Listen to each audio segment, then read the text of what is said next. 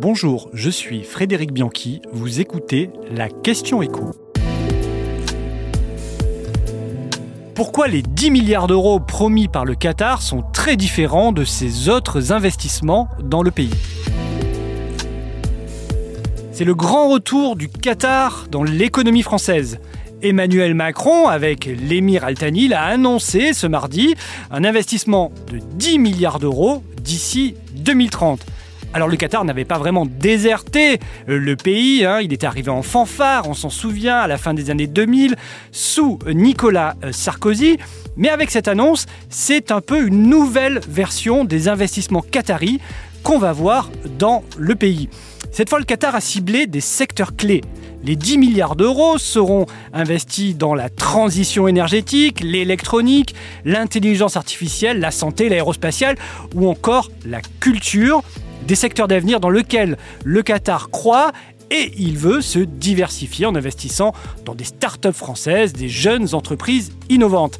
Et ça, c'est très différent de la salve précédente d'investissement. Dans la décennie précédente, l'Émirat s'était surtout offert des lieux de patrimoine.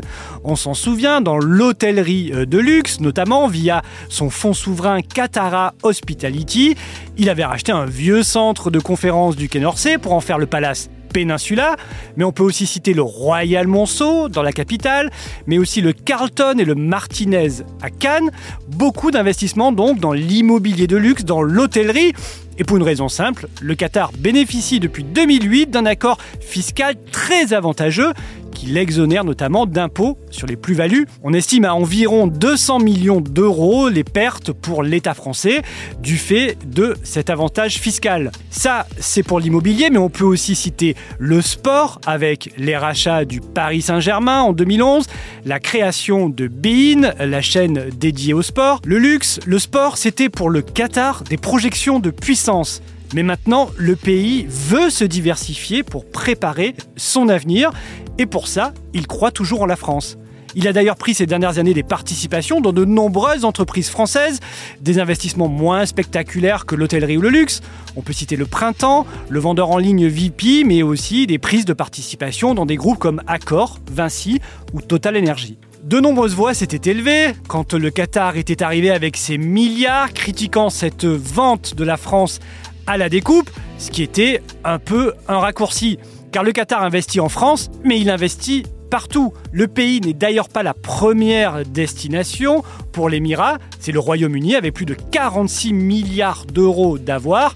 La France arrive en deuxième position avec 25 milliards d'euros, à égalité avec l'Allemagne.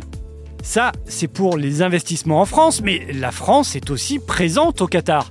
Le commerce bilatéral entre les deux puissances a atteint plus de 6 milliards d'euros entre 2022 et 2023. Plus de 120 entreprises françaises y sont implantées.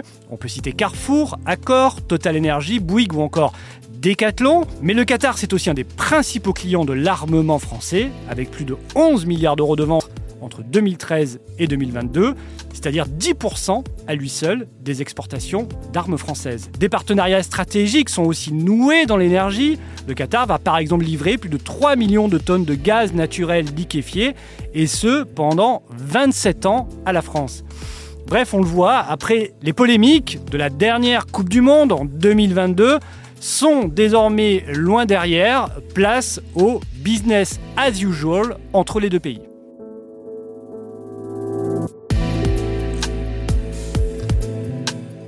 Vous venez d'écouter la Question Écho, le podcast quotidien pour répondre à toutes les questions que vous vous posez sur l'actualité économique.